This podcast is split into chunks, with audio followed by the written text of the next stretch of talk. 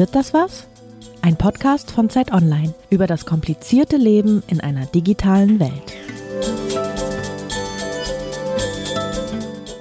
Herzlich willkommen zu einer neuen Folge von Wird das was, dem Digital-Podcast von Zeit Online.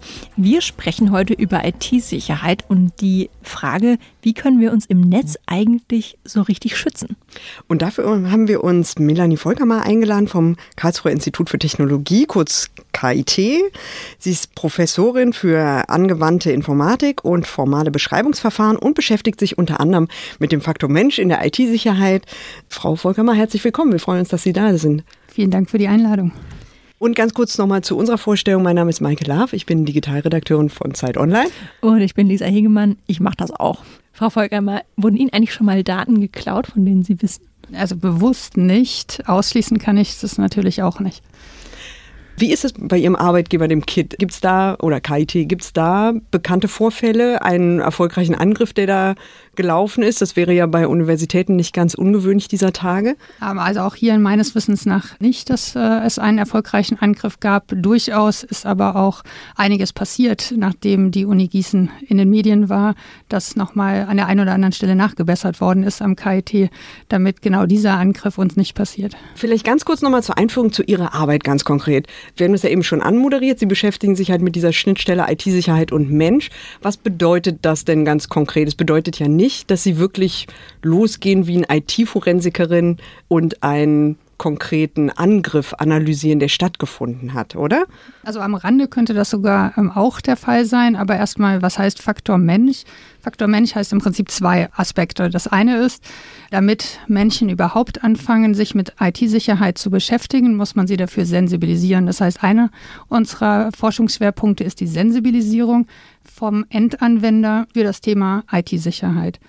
Jetzt ist er sensibilisiert und überlegt sich, die eine oder andere Sicherheitstechnik zu verwenden. Dann kommt der zweite Aspekt ins Spiel, dass Sicherheitstechnologie heute nur bedingt benutzbar ist. Und deswegen forschen wir auch daran, wie man Sicherheitstechnologie so gestalten kann, dass auch der Endanwender, der kein Informatikstudium hinter sich hat, diese Technologie einfach nutzen kann. Worin liegt da oft das Problem? Also warum sind diese Sicherheitssysteme so unbenutzbar? Wir haben lange dafür gekämpft, dass äh, wir im Designprozess Security mit einbauen. Das nennt man dann Security by Design. Der Haken dabei ist ein bisschen, eigentlich müsste man Human-Centered Security by Design machen. Das heißt, man müsste den Endanwender von Anfang an im Entwicklungsprozess mit berücksichtigen. Ähm, heute ist es eher so, dass man technisch versucht, alles abzusichern und dann am Ende hofft, dass jemand mit einem geeigneten Interface es dem Endanwender ermöglicht, die Technologie zu nutzen. Aber eigentlich ist die Technik schon zu kompliziert. Das heißt, man wäre besser gefahren, wenn man von Anfang an den Endanwender mit betrachtet hätte, so dass die Technik als Ganzes überhaupt so komplex ist, dass der durchschnittliche Endanwender sie auch nutzen kann. Und von was für der Technologie reden wir dann da auch? Ist im Prinzip alles. Also angefangen mit jeder Warnung, die aufpoppt, wenn ich irgendwie ein neues Programm installiere, bis hin zu, wenn ich vielleicht mehr fancy Sicherheitstechnologie nutzen möchte, wie dass ich meine E-Mails verschlüsseln mhm. möchte, dann brauche ich überall Programme, die mich dabei unterstützen und die sind leider heute nicht so gestaltet, dass der durchschnittliche Endanwender sie nutzen kann. Mhm. Lass uns doch gleich mal äh, reingehen in den ganzen Bereich öffentliche Institutionen, Unternehmen und IT-Sicherheit.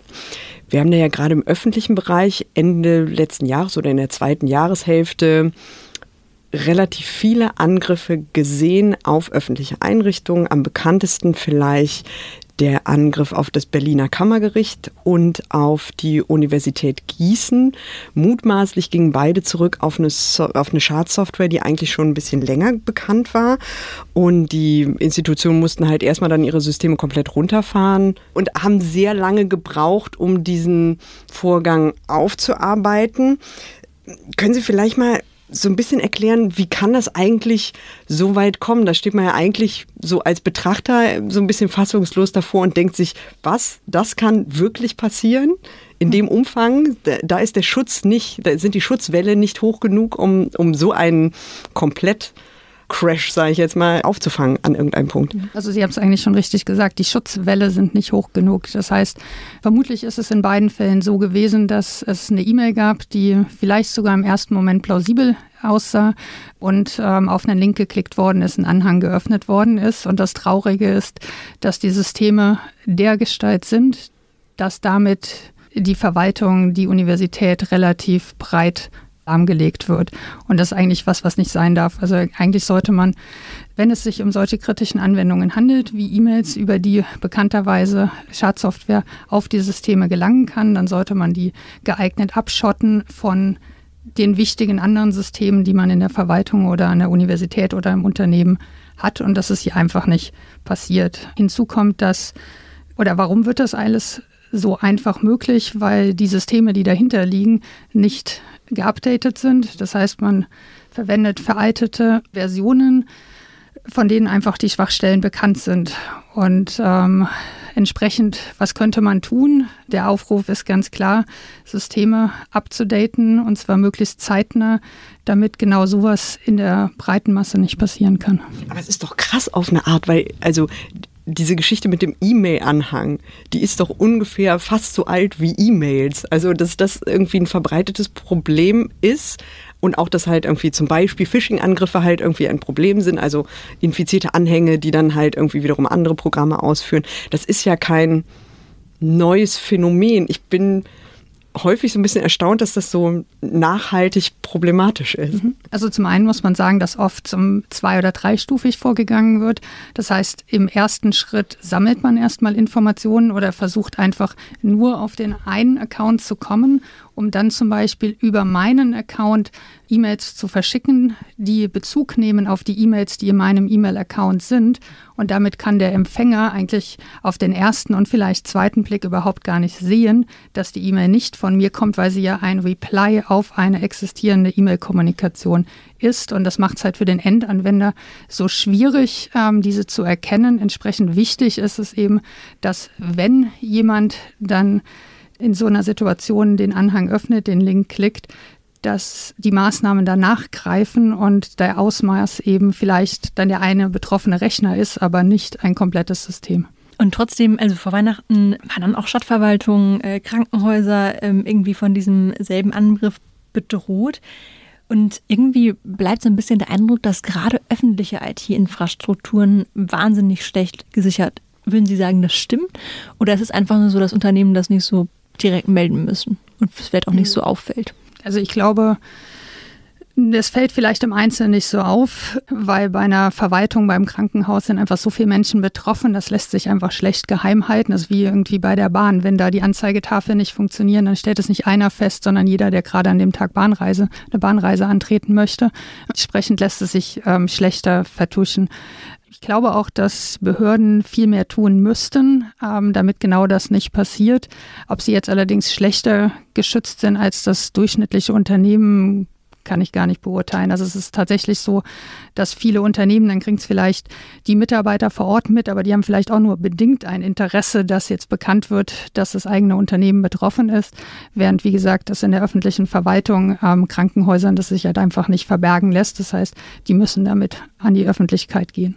Aber es hat ja schon so was Beunruhigendes. Also wird ja in dem Zusammenhang häufig gerne, wenn es um dann Cyberangriffe geht, halt den Begriff kritische Infrastrukturen halt operiert es ist ja schon sehr unangenehm, wenn die IT von einem Krankenhaus nicht mehr funktioniert. Also müsste man nicht da ein bisschen eine Priorität drauf legen, sage ich jetzt mal vielleicht?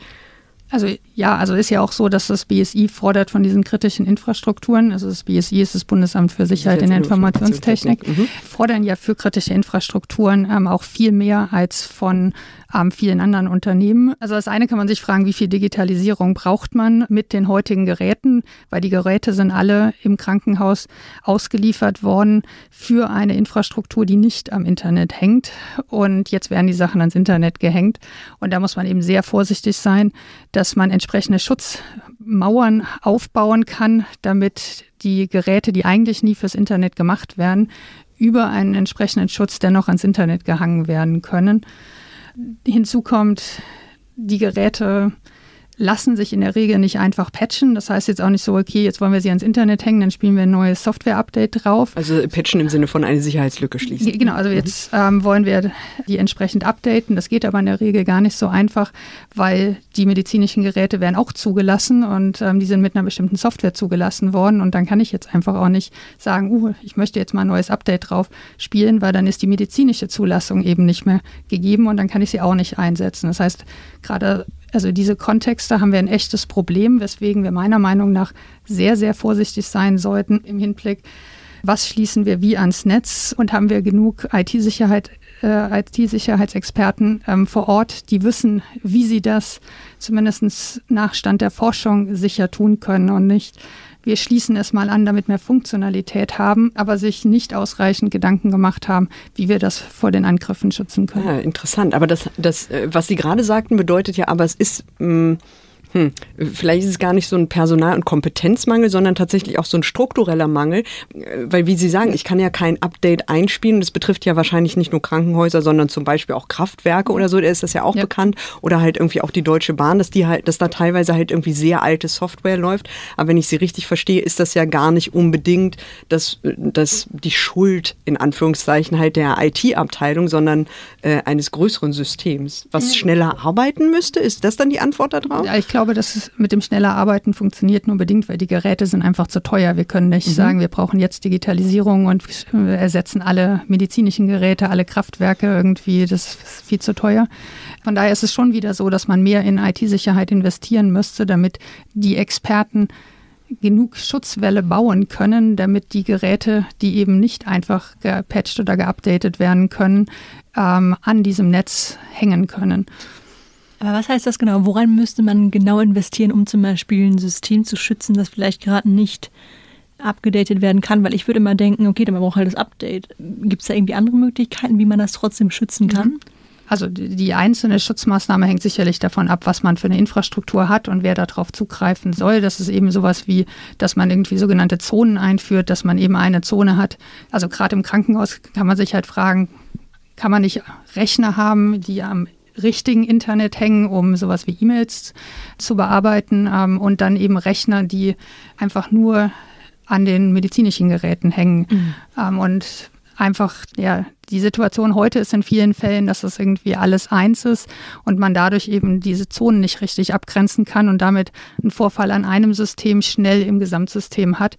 Ähm, das wäre so eine Maßnahme, die man ergreifen könnte. Mhm. Betrachten Sie vor dem Hintergrund diesen Druck der in Deutschland ja teilweise herrscht, eine schnelle Digitalisierung auszurollen in vielen Bereichen mit Sorge. Ich, was Sie sagen, klingt ja so ein bisschen so, als könnte sich dieses Problem damit eher vergrößern. Also ich glaube, das ist nicht nur in Deutschland die Situation, sondern ähm, im Prinzip weltweit, dass die Digitalisierung gefordert wird, weil sie einfach auch viele Chancen mit sich bringt, ähm, aber meiner Ansicht nach viel zu wenig Geld in Security investiert wird. Hm. Was heißt das denn dann zum Beispiel für, ähm, weil wir jetzt gerade beim Krankenhaus waren, zum Beispiel für Sachen, ähm, das eine ist ja, dass man Geräte irgendwie ähm, ans Netz schließt, das andere ist, dass irgendwie Daten im Netz liegen, zum Beispiel Gesundheitsdaten. Es gibt ja äh, vom Bundesgesundheitsminister eben ähm, das Ziel, eine äh, digitale Patientenakte zu implementieren. Und vor dem Hintergrund, den Sie jetzt beschreiben, auch vor dem Hintergrund, dass man möglicherweise Daten nicht so gut ähm, sichern kann, wie bewerten Sie dann solche äh, vorhaben? Also konkret kann ich ähm, wenig dazu sagen, wie da die Sicherheitsvorkehrungen sind. Ich würde aber davon ausgehen, dass ähnlich wie beim Personalausweis, der ja auch schon Daten elektronisch vorrät und den ich im Internet nutzen könnte, hier deutlich mehr passiert ist und passieren wird zur Absicherung der Daten. Mhm. Nichtsdestotrotz ist es so, eine hundertprozentige Sicherheit gibt es nicht. Das heißt, äh, ich würde hoffen, dass die sich auch Gedanken darüber gemacht haben, was ist, wenn der State of the Art, der da eingebaut ist, nicht reicht und doch Gesundheitsdaten im Netz verfügbar sind. Ja, das ist ja so ein bisschen auch de äh, demonstriert worden auf dem äh, Chaos Computer Club äh, Jahrestreffen diesen Jahres, wo halt irgendwie bei den Systemen jetzt nach letzten Jahres, ach, Entschuldigung, genau, wo da vielleicht ähm, bei dem aktuellen Setup noch so Einfallstore sein könnten. Nur so. Warum ich die Frage stelle, ist, weil wir wahnsinnig viele Angriffspunkte auf diese Daten schaffen. Also die liegen ja nicht einmal irgendwo im Netz bei der Krankenkasse, sondern eben möglicherweise dann auch beim Krankenhaus, beim Arzt. Ich finde das immer ein ganz gutes Beispiel, weil die ja nicht überall gleich gut gesichert sind. Also ich kenne jetzt ganz, ganz wenige Arztpraxen, um, um genau zu sagen, genau eine, von der ich weiß, die einen IT-Sicherheitsexperten beschäftigt. Aber also so gesehen muss man aber sagen, die, das Problem haben wir heute schon, weil es gibt vielleicht einen, der den IT-Sicherheitsexperten hat, aber die meisten speichern meine Daten elektronisch. Und ich glaube nicht, dass die überall ausreichend gesichert sind. Und deswegen wäre meine Hoffnung, Chaos Computer Club hin oder her, wenn es so eine zentrale Überlegung gibt, dass es dann Standards gibt und insgesamt das Sicherheitsniveau steigt. Mhm. Ähm, während im Moment ja eher passiert, dass äh, Daten zunehmend wieder mehr auf Papier abgelegt werden, weil jeder Angst hat und damit meiner Meinung nach auch keinem geholfen ist, weil dann im Zweifel, wenn ich die Daten brauche, um medizinisch gut versorgt zu sein, sie eben auf Papier in der Praxis liegen, an die keiner rankommt. Ich finde, äh, was interessant, äh, was mir sowohl in der Vorbereitung als auch jetzt im Gespräch schon so ein bisschen aufgefallen ist mit Ihnen, häufig heißt es ja in der IT-Security mit so einem etwas vielleicht auch durchaus arroganten Unterton, die größte Schwachstelle im gesamten System sei eigentlich der Mensch, der Endnutzer, der da sitzt und wieder alles falsch macht, was sich vielleicht die IT-Leute richtig überlegt haben. Sie finden das ja nicht und trotzdem ist es so, dass halt natürlich manche Angriffe vielleicht erfolgreich sind, weil jemand unbedacht handelt. Warum sagen Sie trotzdem, das ist nicht das zentrale Problem? Genau, also der Punkt ist, ich würde sagen, Schwachstelle Technik oder Schwachstelle Gesetz, weil beides den Nutzer nicht ausreichend schützt oder ausreichend unterstützt, Angriffe äh, zu entdecken. Ähm, weil wenn zum Beispiel, jetzt wieder bei unserem Beispiel mit der E-Mail, es jemand schafft, mir von irgendwo auf der Welt eine E-Mail zu schicken, die für mich aussieht, als ob sie aus dem KIT-Netz kommt, dann würde ich sagen, in dem Fall wäre das KIT-Netz nicht ausreichend geschützt, weil es unterstützt mich nicht genug, weil ich muss jetzt erstmal verstehen, dass da steht zwar Max Mustermann at kit.edu, aber das muss gar nicht Max Mustermann vom KIT sein, sondern die kann jeder geschickt haben. Und das sind so Beispiele, wo ich halt einfach finde, nee, die Technik tut nicht genug, damit es für mich einfach ist, Angriffe zu ähm, erkennen. Jetzt sagten Sie, ja, aber der Nutzer macht ja den Fehler. Also es gibt sicherlich auch noch Fälle, diese, irgendjemand will mir drei Millionen Euro äh, schenken und ähm, der Prinz aus, wo ist es noch immer? genau, also äh, natürlich wird es auch irgendwie Einzelfälle geben, die irgendwie Angst haben, vielleicht doch was zu verpassen, weil doch irgendwie ein Funken Wahrheit dabei ist. Das ist aber nicht der Regelfall, sondern der Regelfall ist, dass eben wie eben beschrieben, man mehrstufig vorgeht. Das heißt, die E-Mail sieht auf den ersten Blick aus, als ob sie von einem Kollegen vom, in meinem Fall vom KIT kommt und ich wirklich sehr, sehr genau hinschauen muss, diese Sachen zu erkennen. Genau, und dann, also dieses Schwachstelle Mensch suggeriert halt auch, ja, an vielen Stellen, wir machen nicht genug, bis hin zu, wenn ich weiß, dass ähm, diese Nachrichten kommen, dann ist es im Moment so, dass jedem gesagt wird, ja, man soll halt irgendwie vorsichtig sein und nicht naiv sein etc. Aber was heißt das denn im Einzelfall genau? Und ähm, da fehlt einfach auch die Wissensvermittlung, was ich denn jetzt genau machen soll. Ich glaube, die meisten Menschen wissen, dass sie die drei Millionen anklicken sollen. Und nicht bekommen werden. genau, und nicht bekommen werden. Aber dieser andere Fall, dass das aussieht, als ob es von einem Kollegen wird, ähm, wie man da jetzt irgendwie nochmal genauer hinschauen soll, da fehlt einfach ähm, das Wissen, aber das ist nicht die Schuld des Endanwenders, sondern denen, die erwarten, dass man diese Prüfungen tut, äh, durchführt. Ein, anderer, ein anderer Fall, der natürlich auch nicht ganz selten ist, ist halt dieses äh, sogenannte Social Engineering, also dass halt irgendwie angerufen wird und dann gesagt wird, ja, ich bin gerade irgendwie unterwegs, aber jetzt habe ich irgendwie das Passwort irgendwie gerade nicht, ich müsste aber mal schnell und so und so. Äh, wo ich mir vorstellen kann, da ist man natürlich auch als Mitarbeiter in einer extremen Bredouille, also auf jeden Fall, weil ich meine, man muss ja schon sagen, der Druck auf die meisten Mitarbeiter nimmt zu, auch vielleicht wegen Digitalisierung. Alles soll schneller, effektiver, effizienter gehen. Und ähm, jetzt ruft jemand an und ich muss jetzt entscheiden, kann der jetzt irgendwie seinem Job nachgehen, weil ich ihm helfe oder äh, sage ich, ja, ich frage erstmal nach, ob ich das darf und äh, kläre das erstmal. Das heißt, es ist ja ein sehr hoher sozialer Druck für mich. Also jetzt zu entscheiden, helfe ich ihm schnell, was für mich auch schnell geht, oder lege ich ihn quasi lahm? Da hilft meiner Ansicht nach vor allem sagen die Grundsensibilisierung wieder im Unternehmen, wenn es im Unternehmenskontext ist, bis hin zu diesem, was man so schnell Sicherheitskultur nennt. Also, dass es ein Gesamtverständnis dafür gibt, man kann Fragen stellen. Also, weil und Fragen werden freundlich beantwortet und man kann sie auch mehrfach stellen. Also irgendwie jetzt gerade auch beim Kontext E-Mail, wenn ich jetzt feststelle, ich weiß gar nicht, ob die E-Mail betrügerisch ist oder nicht, kann ich sie irgendwo hinschicken, kann ich jemanden anrufen, bekomme ich eine freundliche Antwort und es ist völlig okay, dass ich das tue. Und das gleiche bei dem Anruf von Ihnen. Es ist völlig okay, dass ich dann sage, es tut mir leid, meine Vorgaben sagen, ich muss das erst mit meinem Chef klären, kann ich sie zurückrufen. Ja, also dieses grundsätzliche Verständnis hilft ähm, in dem von Ihnen genannten Beispiel, jetzt wo ich es gerade sage, ist, glaube ich, so der allgemeine Hinweis, Rückruf hilft halt, weil ähm, äh, im Zweifel kann man auch hier, genauso wie eben bei meinem Beispiel mit der E-Mail vom KIT, vorgeben, man ruft von einer bestimmten Nummer an die aussieht wieder, als ob sie aus dem Unternehmen vielleicht kommt oder die Handynummer des Vorgesetzten ist.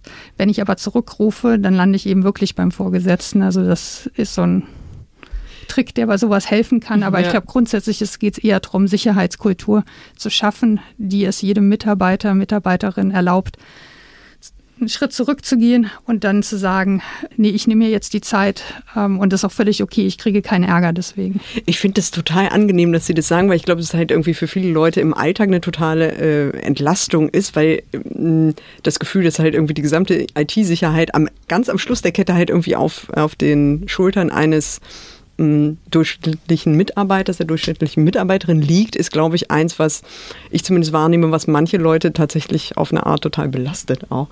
Was mich aber interessiert, ist, Erleben Sie das, dass das tatsächlich auch in Unternehmen, in Behörden so praktiziert wird? Also ich meine, die Sache ist ja, wenn dann halt mal das Kind in den Brunnen gefallen ist, könnte ich mir vorstellen, geht dann ja wahrscheinlich schon die Suche nach dem Patienten 1 in einer Behörde, in einem Unternehmen los. Und ähm, ist es dann wirklich so, dass man sagt, naja, Schwamm drüber, Mitarbeiterin XY kann ja mal passieren? Oder, oder gibt es dann da schon Ärger und Verantwortlichkeiten? Also mir ist weder das eine noch das andere in Unternehmen oder Behörden bekannt bekannt. Ich würde vermuten, dass ähm, am Ende gar nicht so viel dem Einzelnen passieren kann, weil ohne jetzt Jurist zu sein, ohne grob fahrlässig gehandelt zu haben, wird mir wahrscheinlich nicht ganz also nicht viel passieren, bis hin zu, dass man sich fragen kann, wer denn hier grob fahrlässig gehandelt hat. Der Mitarbeiter, der eben auf eine E-Mail, die aussieht, als ob sie eine Antwort auf eine frühere Kommunikation ist, reagiert hat, oder der Techniker, der die IT nicht richtig abgesichert hat. Genau, aber es geht ja immer dann, hm, also irgendjemand muss ja am Ende verantwortlich sein, wenn was passiert ist. Dann geht es ja wahrscheinlich einen Schritt jetzt weiter nach oben. Wir in, unserem, in unserer Tätigkeit als Digitalredakteurin bekommen ungefähr alle paar Tage E-Mails, in denen halt irgendwie steht, wie weit, wie stark das Volumen an Sicherheitsangriffen schon wieder gewachsen ist, weil das Gesamtvolumen an Angriffen nimmt ja immer weiter zu. Ist es nicht auch auf eine Art total unfair, dann auch dem IT-Sicherheitsmitarbeiter zu sagen, ja, Entschuldigung, jetzt ist ja aber einer reingegangen und jetzt bist, jetzt bist du halt schuld, hättest du mal besser abgesichert? Nee, ich glaube, der, ähm, der Fehler liegt eine Ebene drüber, weil ähm, es die Frage ist, ist da genug Budget, ist da genug Personal für die IT-Sicherheit? Und die Antwort ist in der Regel nein. Bis hin zu, dass äh, Leute abgestellt werden, die vielleicht ein bisschen mehr Ahnung von Security haben als der Rest, die dann eben diese Verantwortung tragen. Und das ist ganz was anderes, wie wenn ich das Thema ernst nehme und das entsprechende Budget und Personal dafür äh, zur Verfügung stelle. Also von daher, eigentlich sollte ganz oben die Kritik ankommen und ganz oben man sich überlegen, ob man genug investiert hat und was jetzt die richtigen Schritte sind, ähm, in die man zukünftig mehr investieren sollte. Und was genau heißt, ich weiß, es ist ein bisschen blöd, wir reden gerade so ein bisschen am grünen Tisch, ne? aber ich frage mich in dem Zusammenhang immer, und zwar deswegen, weil ich diese Frage auch so häufig stelle. Was bedeutet eigentlich ernst nehmen dann in dem Zusammenhang? Also ab wann nehme ich wirklich was ernst? Ich glaube, man kann nur sagen, wann man es nicht ernst nimmt, weil wenn man eben den einen auserkoren hat, der ein bisschen mehr Ahnung von IT oder IT-Sicherheit, der sich kümmern soll, dann reicht das offensichtlich nicht. Wann es reicht, ist, glaube ich, schwer zu sagen und hängt vom Unternehmen ab. Wir haben eben über kritische Infrastrukturen geredet. Natürlich bei kritischen Infrastrukturen muss ich viel mehr tun und da wird auch viel mehr getan als ähm, vielleicht bei dem Zweimann-Unternehmen. Ähm, aber ja, überall gilt einfach mal draufschauen und schauen, das ist ein sehr komplexes Thema und kann die Personen, die ich gerade oder die Personen, die sich gerade damit beschäftigen können, das eigentlich stemmen bei der Komplexität, äh, die heute die Netze haben und die die ganze Infrastruktur haben, für die die dann letztendlich zuständig sind. Hm. Wie wichtig sind denn ähm, Schulungen von Mitarbeiterinnen und Mitarbeitern? Sie haben gerade gesagt, äh, naja, das ist irgendwie nur ein Aspekt und man kann natürlich in der Schulung dann sagen, so ja, achtet mal drauf. Das ist natürlich sehr unbefriedigend. Auch wenn ich irgendwie konkrete Handlungstipps habe, zum Beispiel, dass ich mein Passwort, dass das Passwort überall nicht dasselbe sein soll. Wichtiger Hinweis, das Passwort sollte nicht überall dasselbe sein. Dann, äh, dann kann ich das irgendwie sagen und dann ist das natürlich auch ein, ein wahnsinnig wichtiger Tipp, aber in der Praxis wird es dann ja manchmal doch auch nicht so umgesetzt. Genau, also das ist tatsächlich so, dass bei den ganzen Vorfällen wieder dieses Schlagwort Schwachstelle Mensch dann schnell damit begegnet wird, oh, dann machen wir jetzt Security Awareness und Security Trainings für die Mitarbeiter und dann passiert uns das nicht. Ähm, ich glaube, und wir machen ja auch Forschung dazu, am Ende des Tages braucht man sie, aber sie jetzt anzusetzen ist viel zu früh, weil eben, eben schon mehrfach mit Beispielen belegt, die Technik noch nicht am Ende der, dessen ist, was äh, möglich ist, um den Endanwender zu unterstützen. Wenn die Technik dann so weit ist, das alles ausgereizt ist, was heute nach Stand der Forschung und Technik möglich ist, dann kann ich mir überlegen, okay, wir können keine hundertprozentige Sicherheit garantieren. Wir wissen, dass auch mit der besten heute möglichen Sicherheit diese E-Mails in den Postfächern landen.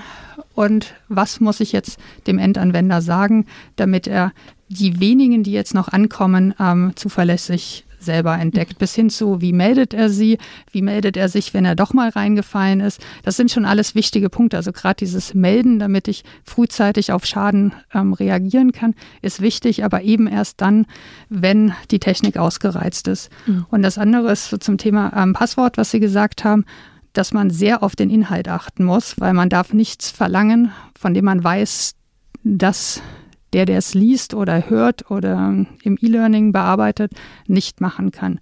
Also diese Illusion, ich kann mir angucken, im Unternehmen, der durchschnittliche Mitarbeiter hat acht bis zehn Passwörter plus die Passwörter, die er noch im privaten Kontext hat. Die Ansage, überall ein anderes Passwort zu verwenden, ohne gleichzeitig zu sagen, du darfst einen Passwortmanager verwenden, ist unrealistisch. Das heißt, bevor man Schulungen macht, sehr, sehr auf den Inhalt achten, damit all das, was kommuniziert wird, auch tatsächlich umsetzbar ist. Mhm. Also wir haben quasi jetzt über Passwörter geredet, wir haben über E-Mail-Anhänge geredet. Es gibt ja dann irgendwie auf der anderen Seite immer diese ähm, Phishing-Seiten, die man noch kennt. Ich will jetzt über konkrete Anwendungen sprechen, weil ich glaube, es bleibt immer so ein bisschen ähm, abstrakt, wenn man das nicht tut. Und Phishing-Seiten sind irgendwie auch so ein Ding. Dann wird mir zum Beispiel äh, suggeriert, ich klicke einen Link an, der von einer bestimmten Seite kommt. Ich glaube, ich werde aufgefordert, mein Passwort einzugeben zur Sicherheit.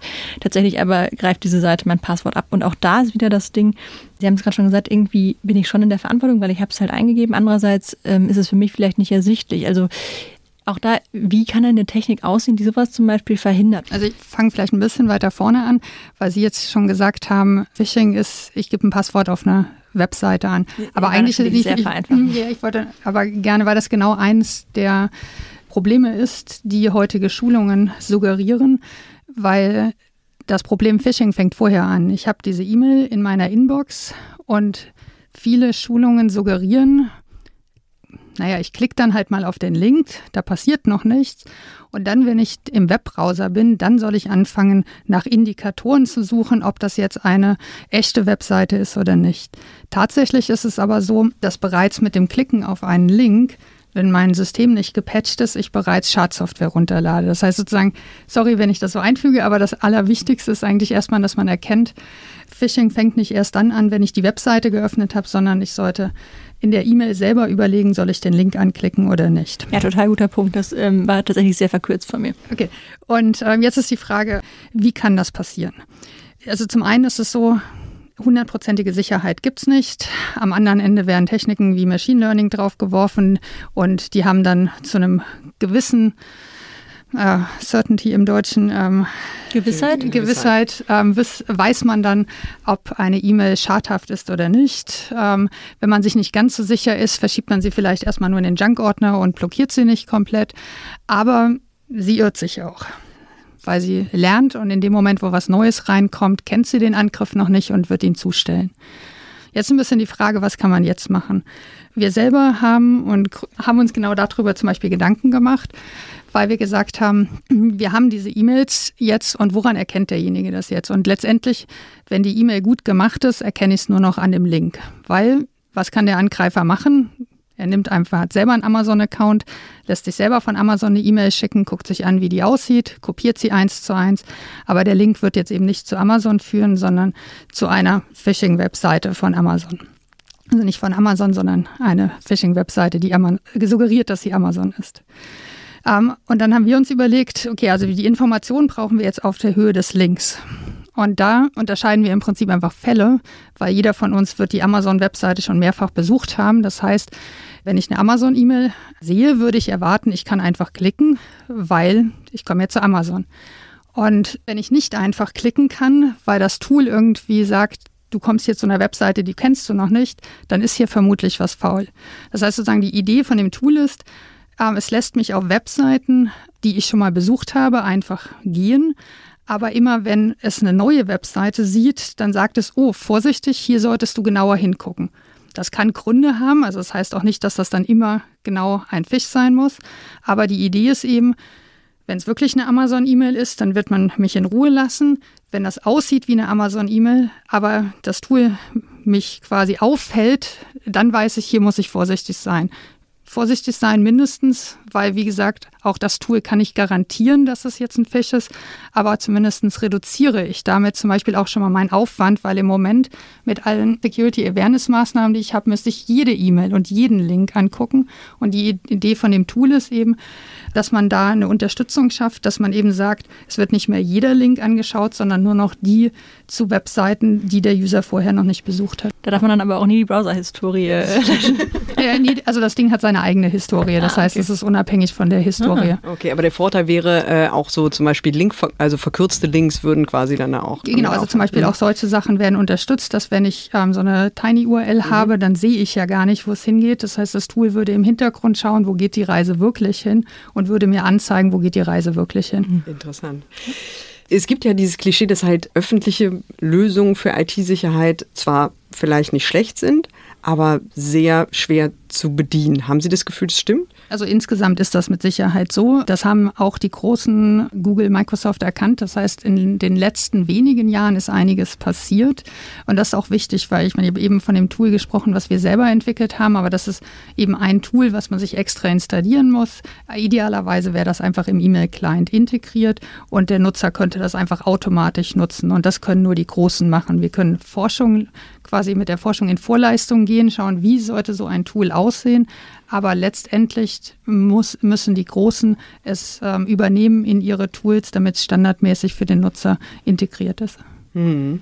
Jetzt ist es aber ja so, äh, gerade da bewegen wir uns vielleicht so ein bisschen weg von dem öffentlichen Bereich und eher in den, in den privatwirtschaftlichen Bereich. Da gibt es so eine leichte Tendenz dazu, bevor man es kompliziert selber, eine Lösung kompliziert selber programmiert, eher halt irgendwie Lösungen von externen Unternehmen reinzuholen, die einen unbekannten Sicherheitsstandard X haben, die vielleicht halt irgendwie auch Datenschutzprobleme haben. Sehen Sie da ein größeres Problem? drin oder sagen Sie, eigentlich sind die, sind die Sicherheits, äh, sind die Tools von großen Unternehmen gar nicht so schlecht geschützt? Also weiß ich nicht, Microsoft, Slack vielleicht auch. Google-Produkte sind wahrscheinlich auch was, was man in vielen Privatunternehmen finden kann in der Anwendung. Aber die Frage ist jetzt, geht es um Datenschutz oder um IT-Sicherheit? Weil natürlich hat ich ein. Mische beides völlig unzulässigerweise. Also, Sie sortieren das. Also einfach, weil, also was die äh, Sicherheit betrifft, hat natürlich ein Google, ein Microsoft ganz andere Kapazitäten als jedes einzelne Unternehmen. Ist also besser. Ähm, also zumindest haben sie die Möglichkeit, es besser zu machen. Um wirklich zu sagen, ist es besser, müsste man es sich ja angucken. Mhm. Aber sie haben erstmal die Manpower, das ähm, besser zu machen. Von daher aus IT-Sicherheitssicht ist das gar keine so schlechte Idee. Also bis hin zu, dass viele amerikanische Universitäten deswegen zum Beispiel keinen eigenen E-Mail-Service mehr betreiben, sondern auf Gmail zurückgreifen. Genau aus dem Grund, weil sie davon ausgehen, dass mit ihren eigenen Ressourcen können sie ihre E-Mails nicht so gut schützen, wie das Google kann. Dann kommt der Punkt Datenschutz, weil in dem Moment, wo ähm, ich jetzt Gmail als meinen E-Mail-Provider nutze, hat Gmail alle unsere Daten, was zumindest in Deutschland oder in Europa mit der derzeitigen Datenschutzgrundverordnung einfach nicht vereinbar wäre. Oder ist. Und ähm, das ist eher das Problem. Oder also ich will gar Problem ist ja so negativ, sondern ähm, ich finde schon, also das ist halt der Unterschied. Aus IT-Sicherheitssicht würde man besser vieles den Großen geben, weil die die Kapazitäten haben. Aus Datenschutzsicht ähm, geht das eben nicht. Okay, aber das würde ja bedeuten, vielleicht hätten wir das Problem Uni Gießen gar nicht, wenn wir nicht die Datenschutzgrundverordnung und ein gesteigertes Datenschutzbedürfnis hätten. Aber das Interessante, was ich, also man denkt dann immer, ja, okay, die Großunternehmen sind so viel sicherer und dann gibt es einen Yahoo-Hack, wo drei Milliarden, äh, ich glaube, es sind drei Milliarden tatsächlich gewesen, also E-Mail-Adressen, also irgendwie Daten auf jeden Fall abgegriffen wurden und zwar alle, also alle Leute, die ein Yahoo-Konto haben, sind von diesem Hack betroffen gewesen. Bei LinkedIn gab es so einen Hack, ähm, bei Facebook wurden Daten zwar nicht ähm, direkt abgegriffen. Aber auch da gab es über Umwege, sind die illegal bei irgendeinem Anbieter gelandet. Also auch wenn ich diese großen Dienste nutze, kann irgendwie immer noch was schiefgehen. Das, das sorgt bei mir so für eine völlige Vertrauenskrise. Also ich meine, das eine ist halt hundertprozentige Sicherheit gibt es eh nicht. Ich glaube, in den meisten von Ihnen genannten Fällen sind aber auch tatsächlich Fehler gemacht worden, dass auch da nicht überall ähm, Stand der Technik eingesetzt worden ist. Der Punkt ist einfach, wer kann Stand der Technik überhaupt umsetzen, weil sie die Leute und die Kapazitäten dazu haben und wer kann es halt heutzutage nicht. Natürlich wäre es irgendwie äh, schöner, wir würden weniger Daten an die ganzen großen äh, Dienste geben, weil wir selber eine entsprechende IT-Sicherheit leisten können, aber im Moment muss man einfach abwägen. Mhm.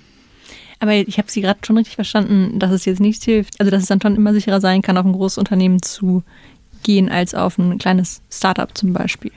Ich glaube, so grundsätzlich kann man das nicht sagen, weil ich mir das Startup irgendwie für Security irgendwie, also irgendeinen Dienst genau macht, weil es irgendwie sicher ist, dann sieht das sicherlich auch schon wieder anders aus, weil die bieten dann genau diesen einen Dienst an, ähm, um den sie sich wirklich gekümmert haben, dass dort eine entsprechende Sicherheit geboten wird, die vielleicht bei, oder der Dienst ist vielleicht bei den Großen auch nur ein Randprodukt, wo man dann eben vielleicht auch nicht davon ausgehen kann, dass die komplette Power an Security da reingesteckt wird. Also ich glaube, ganz so einfach ist es nicht. Aber wichtig ist einfach nur, dass es einfach hier den Unterschied gibt zwischen Datenschutz und IT-Sicherheit und im Hinblick auf, was können die leisten und was kann, also jetzt so im anderen Beispiel, jetzt so eine KMU, die irgendwie drei bis zehn Mitarbeiter hat, wenn die ihre eigene Cloud aufsetzt, dann ist einfach die Frage, wie sicher wird diese Cloud sein mhm. im Vergleich dazu, die Google Cloud zu nutzen oder die Amazon Cloud zu nutzen. Das muss man halt einfach realistischerweise mhm. sehen. Und dann muss man eben abwägen, Datenschutz versus IT-Sicherheit. Sie haben es jetzt mehrfach schon erwähnt. Ich möchte jetzt einmal ganz kurz drüber sprechen, auch wenn es vielleicht ein bisschen nervt. Das ist nämlich so ein anderer Leitsatz natürlich in der IT-Sicherheit. Die hundertprozentige Sicherheit gibt es nicht. Ist das nicht unbefriedigend? Ich frage deswegen, weil es bedeutet ja, für mich hört sich das halt immer so an, wenn man tausendmal auf ein Tor schießt, geht halt einer rein. Ist das so oder ist das anders gemeint? Also ich glaube tatsächlich, dass hier ein Umdenken bei Redakteurinnen mhm. und äh, den ähm, Endanwendern ähm, notwendig ist, weil sie sagen, ist es unbefriedigend, dass es keine hundertprozentige Sicherheit gibt. Die gibt es in der physikalischen Welt auch nicht. Ich sperre morgens meine Haustür ab, aber ich weiß, der Schlüsseldienst kommt rein und ich weiß, wer sonst noch alles reinkommen würde. Das heißt, auch da ist es ja so, dass ich keine hundertprozentige Sicherheit habe und trotzdem kann ich ganz gut damit leben, weil ich tue einiges. Also ich lasse meine Haustür nicht offen stehen, ähm, aber weil ich tue vielleicht auch was in Abhängigkeit davon, wo ich wohne, wie viel Sicherheitsschlösser ich vielleicht angebracht habe. Aber am Ende des Tages weiß ich, weil spätestens wenn ich den Schlüsseldienst rufe, dann ist die Tür offen, dass jemand in meine Wohnung, in mein Haus reinkommt. Das heißt, zu glauben, dass es jetzt im Internet, was viel komplexer als so eine Haustür ist, anders ist, ist einfach so ein bisschen, glaube ich, das, was uns auch heutzutage blockiert, weil Leute schnell denken, entweder es ist sicher oder es ist unsicher. Und wenn der Personalausweis oder die Gesundheitsakte eingeführt wird, dann muss die doch sicher sein. Und die kann nicht unsicher sein. Das ist aber Quatsch, sondern realistisch ist, wir versuchen für die Daten, die wir damit speichern, für die Anwendung, die wir nutzen wollen, ein angemessenes Level an Sicherheit zu erreichen, wissen aber, dass im Zweifel es irgendwie mit viel Zeit und viel Geld es einen Weg geben wird. Ähm, mit Social Engineering hatten wir eben auch schon, an die Daten zu kommen. Und man muss sich einfach immer wieder vor Augen führen, es ist das gleiche wie in der physikalischen Welt. Ich tue einiges, damit ich eine angemessene Sicherheit habe, aber ich habe auch heute und morgen keine hundertprozentige Sicherheit. Ja, ich würde jetzt gerne eine Frage stellen, die sich, die vielleicht den unternehmerischen Bereich ein bisschen mit dem privaten Bereich vermischt. Und zwar, es gibt äh, das Konzept, äh, sogenanntes, äh, das sogenannte Threat Modeling, dass man halt sagt, okay, vielleicht überlege ich mir ja auch, welche Daten habe ich denn, die im Kern so krass wichtig sind, dass ich die auf jeden Fall halt irgendwie Fort Knox-mäßig halt irgendwie schützen möchte. Und es gibt vielleicht Dinge, da wäre es schon unangenehm oder unpraktisch, wenn da halt irgendwie was dran käme, aber es wäre zu verschmerzen. Sie hätten es eben halt irgendwie, wenn ich es richtig verstehe, mit der Differenzierung von Partierungen, halt irgendwie E-Mails und halt irgendwie andere Kernbereiche und Unternehmen halt äh, schon mal angerissen. Und ich möchte aber gerne nochmal darüber sprechen, weil ich das interessant finde, auch für den Privatnutzer. Weil bei dem ist es ja so, diese Metaebene fällt ja weg. Der hat ja keinen, in der Regel keinen IT-Sicherheitsberater, der ihm halt da die Systeme immer, die, die Systemupdates reinspielt und so, äh, der nicht alles machte, äh, was, was er eigentlich machen soll.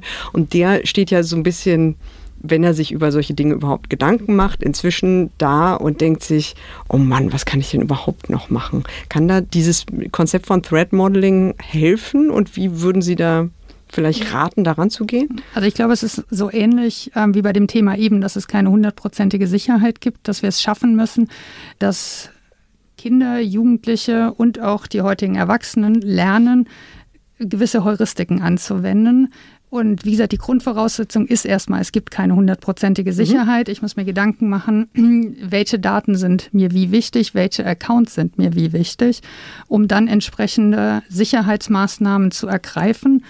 Ähm, was vielleicht auch so ein bisschen die Irreführung ist, weil das hatten wir eben auch überall anderes Passwort.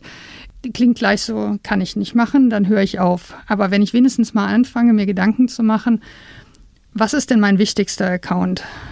Die meisten Leute würden vermutlich sagen Online-Banking. Ich glaube, dass das Online-Banking noch gut geschützt ist. Ich glaube, dass für die meisten Leute müsste es der E-Mail-Account sein. Warum ist es der E-Mail-Account? Weil alle meine anderen Accounts kann ich mein Passwort zurücksetzen über meinen E-Mail-Account. Heißt, wer Zugriff auf, meine e auf meinen E-Mail-Account hat, hat Zugriff auf alle meine Konten, weil er A sieht, wo habe ich ein Konto und dorthin gehen kann und es zurücksetzen kann. Das heißt, statt zu sagen, überall ein anderes und ein sicheres Passwort, sollte ich vielleicht mal damit anfangen, weil ich jetzt erkannt habe, dass mein E-Mail-Account besonders wichtig für mich ist, dass ich dort ein super sicheres Passwort wähle, bis hin zu viele Anbieter bieten mir heutzutage diese Zwei-Faktor-Authentifizierung an, dass ich sage, ich gehe da sogar einen Schritt weiter, weil ich verstanden habe, dass dieser Account so wichtig ist.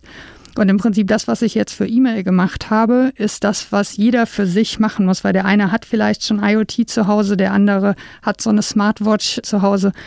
Jeder müsste das machen. Und mir ist völlig klar, die meisten können das heute nicht machen, weil sie es nie gelernt haben, weil es nichts ist wie, keine Ahnung, wie verhalte ich mich im Straßenverkehr? Das lerne ich im Kindergarten. Aber wie verhalte ich mich hinsichtlich Internetverkehr? Genau, also wie, wie, über, wie verstehe ich, welche Daten sind für mich besonders schützenswert? Mhm weil, also gerade so E-Mail ist dann halt auch oft das Misskonzept, weil die Leute denken so, ja, privat, was kriege ich da für wichtige Daten? Dann soll jemand meine E-Mails mitlesen. Ist halt zu kurz gedacht, weil, wie gesagt, die ganzen Resets funktionieren über meinen E-Mail-Account und damit kann ich mit dem E-Mail-Account so viel Schaden anrichten. Und genau diese Überlegungen zu machen, dazu müssen wir die Menschen ermächtigen in Zukunft. Das finde ich total interessant, weil ich, ähm, also diese, ich habe ja nichts zu verbergen, ähm, Einstellung kennt man ja aus dem Datenschutzbereich und im IT-Sicherheitsbereich beobachte ich eben auch, dass es die gibt, genau wie Sie. Und irgendwie frage ich mich immer, woher kommt denn diese ähm, Einstellung? Einfach weil man, weil wir uns des Ausmaßes, was damit passieren kann, nicht bewusst ist? Oder weil vielleicht auch so ein Unverständnis herrscht? Oder ist es einfach, weil selbst wenn Daten abgegriffen werden, man es halt oft nicht sofort merkt? Also man, das Risiko ist einem vielleicht gar nicht so bewusst, wie, also was, warum, woher kommt diese Einstellung? Hm, also ich vermute, dass es verschiedene ähm, Gründe hat. Das eine ist, um bei dem Beispiel E-Mail zu bleiben, wenn es rein um das Lesen der E-Mails von manchen Menschen geht, würde ich tatsächlich sagen, so ganz viel zu verbergen ist da vielleicht nicht, ähm, ist aber halt in dem Fall einfach zu kurz gegriffen. Das andere ist, dass einfach, glaube ich, jeder hat schon die Sensibilisierung, dass an allen Stellen Daten gesammelt werden. Aber wie Sie schon sagen, ist es nicht so klar, was denn jetzt das Problem ist. Also was ist denn jetzt das Problem, dass jemand weiß, dass ich zu Hause bin oder nicht zu Hause bin? Ja, okay, ich kann kurz drüber nachdenken und das könnte jetzt einem Angreifer, also in dem Fall sogar einem Dieb nutzen, der bei mir vorbeikommt, weil er weiß, wann bin ich zu Hause oder nicht. Aber wie wahrscheinlich ist das? Naja, ich meine, der könnte auch so ein Interesse an meiner Wohnung haben, ohne dass ich jetzt irgendwie die Informationen über meine Smartwatch preisgegeben habe. Also ja, Daten werden gesammelt, aber was kann da konkret mit passieren?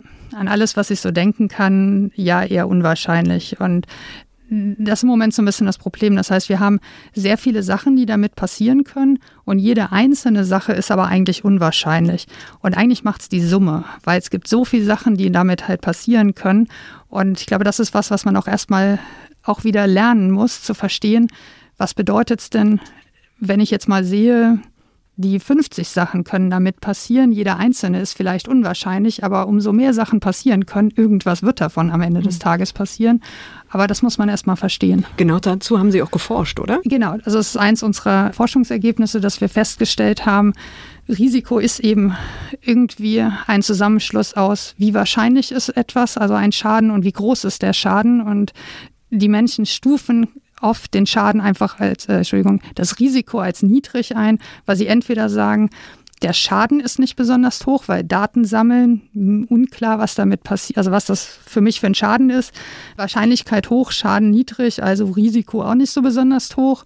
Oder umgekehrt, sie sehen sogar einzelne Fälle, wie gerade der beschriebene Einbruchsfall. Da würden die Leute aber sagen, ja, der Schaden ist groß, wenn bei mir jemand einbricht, aber die Wahrscheinlichkeit ist so gering, also auch hier wieder Risiko eher gering, sprich Risiko gering heißt für mich keine hohe Motivation, Schutzmaßnahmen zu ergreifen. Ja, also meine ganz stumpfe Alltagsbeobachtung wäre so ein bisschen, dass das dazu führt, dass die Leute so ein bisschen resignieren, dass sie halt sagen, ich weiß, da ist vielleicht ein Problem, aber ich, was soll ich machen?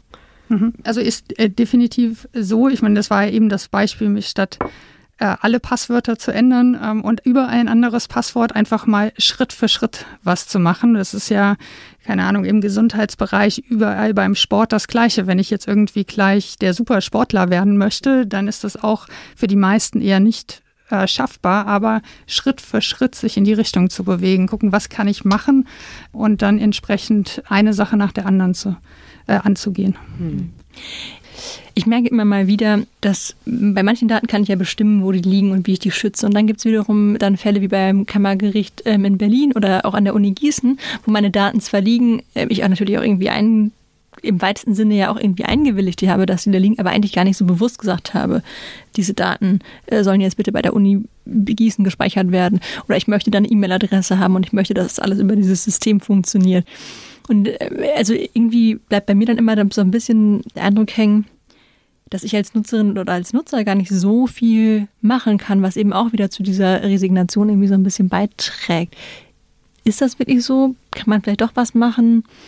Also ich äh, vergleiche das immer ganz gerne mit dem Klimaschutz. Also das ist, einigen war das auch schon vor vielen Jahren bekannt und äh, heute gehen die Leute wieder auf die Straße.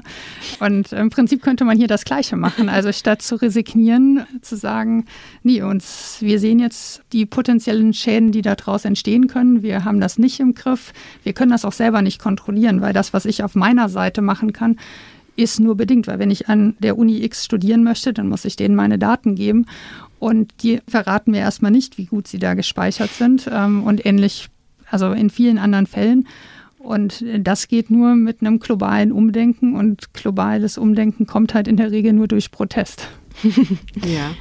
Äh, Sie haben eben über die Zwei-Faktor-Authentifizierung gesprochen. Das, äh, da geht es ja quasi darum, dass halt äh, ich einen zweiten Faktor habe und der zweite Faktor ist im Zweifelsfall äh, das Mobiltelefon, über den ich dann halt einen Code geschickt bekomme, den ich dann zusätzlich zu meinem Passwort eingeben muss, um mich für einen bestimmten Dienst einloggen zu können oder halt um, um auf bestimmte Daten zugreifen zu können oder äh, zum Beispiel eine Überweisung halt auch tatsächlich dann auf den Weg zu bringen.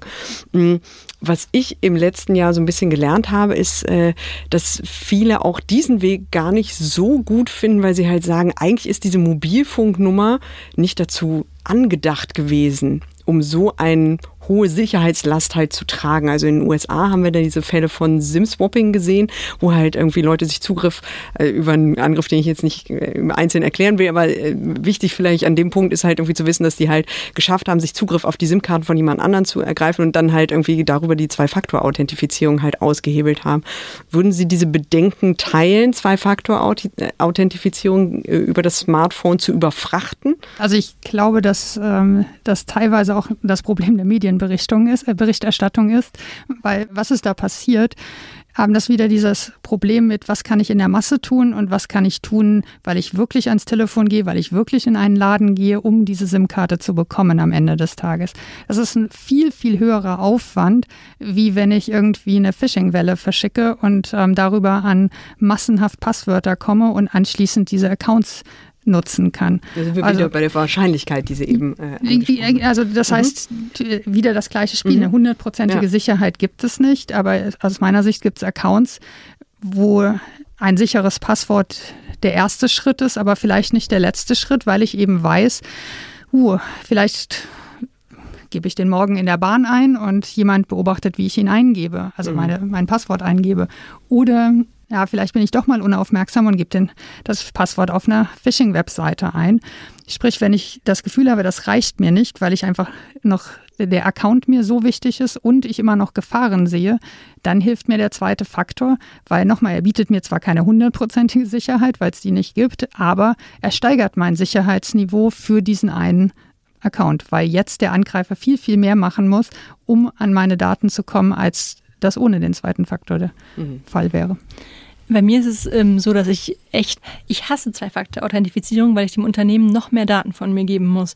Und das mag immer so ein bisschen paranoid klingen, aber wie das immer mit ähm, Paranoia im Digitalen so ist, manchmal ist sie auch berechtigt. Zum Beispiel hat sich bei Facebook dann tatsächlich herausgestellt, dass sie die Telefonnummer nutzen, um ähm, Werbung auf einzelne Nutzer zu targeten. Das heißt, irgendwie bei mir stellt sich dann so ein bisschen das Gefühl, okay, dann habe ich zwar mehr Sicherheit, aber irgendwie mache ich dann auch wieder, äh, gebe ich dann halt auch mehr Datenpreis. Also irgendwie nehme ich, muss ich Einbußen beim Datenschutz hin, mhm nehmen. Und das finde ich irgendwie auch problematisch. Also ich stimme definitiv, aber da würde ich wieder sagen, irgendwie Schwachstelle Gesetz. ähm, weil ähm, das kann nicht sein, dass mir Facebook suggeriert, ich gebe jetzt meine Telefonnummer an oder bei jedem anderen Dienst genauso, damit ich den zweiten Faktor quasi habe und irgendwo im Kleingedruckten steht und by the way, wir nutzen die Telefonnummer auch noch für ABC. Ähm, dass das irgendwie, also diese Einwilligung, von der jeder weiß, dass sie in der Regel nicht gelesen wird, immer noch nicht besser im Griff ist, ist meiner Ansicht nach ein Problem der gesetzlichen Regelungen, dass man da nicht einfach, also Fakten schafft und sagt, das sind Beispiele, das geht nicht. Wenn da groß drüber steht, wir hätten gerne Ihre Telefonnummer, um Ihnen den, äh, die Zwei-Faktor-Authentifizierung zu ermöglichen, dass dann nicht irgendwo im Kleingedruckten stehen kann und wir nutzen die auch noch für andere Sachen. Mhm. Sie hatten ja die gesetzliche Ebene schon vorhin irgendwie erwähnt, Schwachstelle Gesetz. Hm. Jetzt sind wir gerade auf so einer Konsumentenebene, aber Sie hatten die vorhin auch nochmal in, in Bezug auf halt irgendwie die weitere halt irgendwie behördliche Zugriffe oder sowas halt äh, genannt. Wo sehen Sie denn hm, vielleicht sowohl im privaten als auch im öffentlichen Bereich halt tatsächlich die ganz großen Schwachstellen, an die man vielleicht als erstes rangehen müsste? Gesetzgeberisch. Nee, weil ich meine, es ist ja immer so einfach, das halt irgendwie als Schwachstelle Gesetzgeber halt irgendwie ja, ja. zu formulieren. Ich würde da gerne ein bisschen konkreter mal Also genau, also nachdem ich jetzt über den Datenschutz schon gesprochen mhm. habe, dass meiner Ansicht nach das Recht nicht weit genug geht, dass solche Sachen verhindert werden. Vielleicht ein Beispiel aus dem äh, eher IT-Sicherheitskontext. Heute ist es möglich und erlaubt, Produkte auf den Markt zu bringen, für die es morgen quasi schon kein Update mehr gibt. Gerade im IoT-Bereich. Genau, ja. insbesondere im IoT-Bereich. Also Internet der Dinge, um es nochmal für die Leute zu sagen, die äh, eure Akronyme nicht so gut kennen. ähm, genau, also das ist halt irgendwas, wo ich sage, das kann nicht sein. Die Produkte sind billig, das heißt, die werden gekauft, die sehen im ersten Moment nützlich aus und die werden, keine Ahnung, wenn das mein smarter Kühlschrank ist, dann werde ich den noch nicht morgen wegwerfen, nur weil irgendeine Schwachstelle aufgekommen ist. Das heißt, die hängen in den Netzen noch Jahre drin und stellen da ein Problem für die restlichen Geräte in dem Netz dar.